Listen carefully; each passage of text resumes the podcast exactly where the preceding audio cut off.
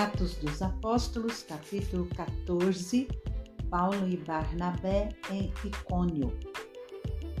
Em Icônio, Paulo e Barnabé entraram juntos na sinagoga judaica e falaram de tal modo que veio a crer grande multidão, tanto de judeus como de gregos.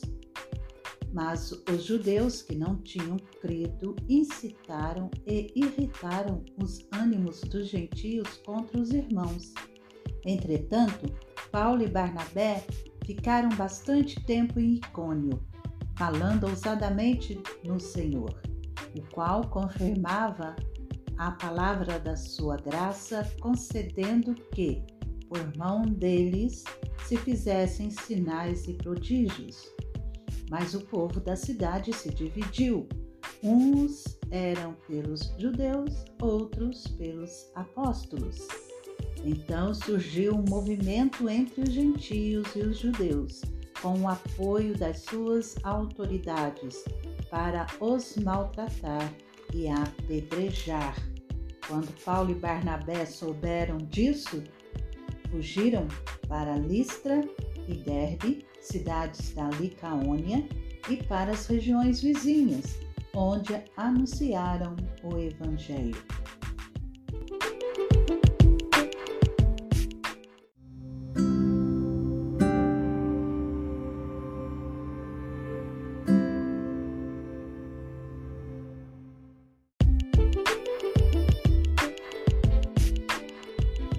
A cura de um paralítico em Listra.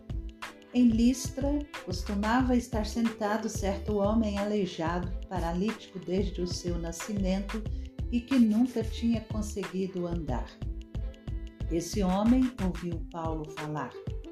Quando Paulo fixou nele os olhos e viu que ele tinha fé para ser curado, disse a ele em voz alta: Levante-se direito sobre os pés.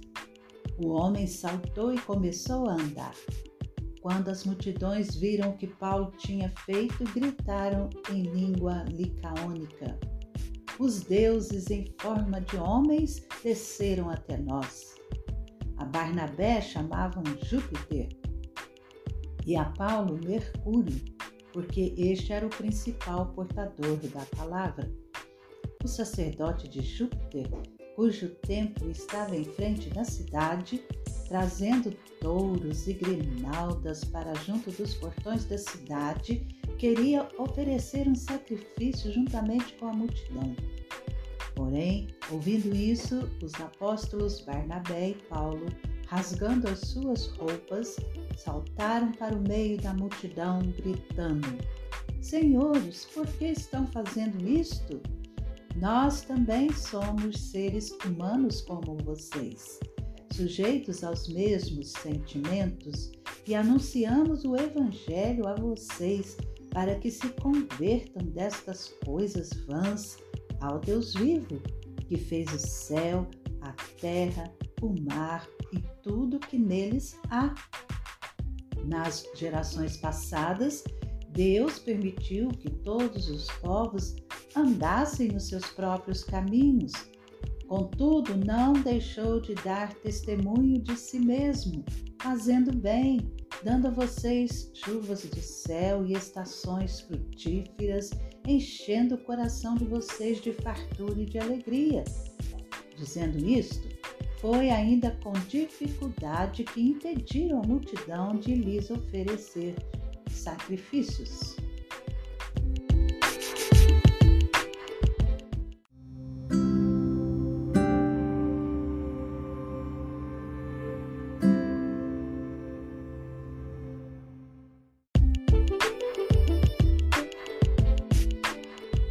Paulo é apedrejado. Entretanto, chegaram judeus de Antioquia e Icônio e, instigando as multidões, apedrejaram Paulo e o arrastaram para fora da cidade, dando-o por morto. Mas quando os discípulos o rodearam, ele se levantou e entrou na cidade. No dia seguinte, foi com Barnabé para Derbe.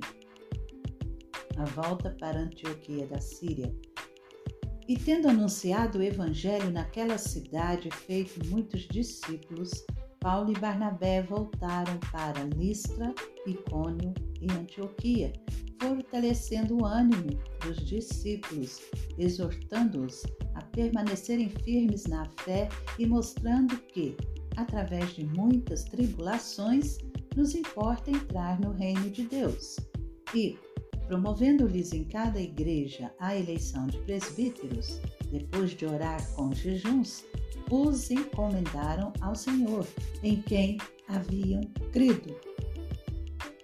Atravessando a Pisídia, Paulo e Barnabé se dirigiram à Panfilha. E tendo anunciado a palavra em Perge, foram para Atália e dali navegaram para Antioquia, onde tinham sido recomendados à graça de Deus para a obra que agora tinham terminado. Quando chegaram a Antioquia, reuniram a igreja e relataram tudo que Deus havia feito com eles e como tinha aberto aos gentios a porta da fé, e permaneceram muito tempo com os discípulos.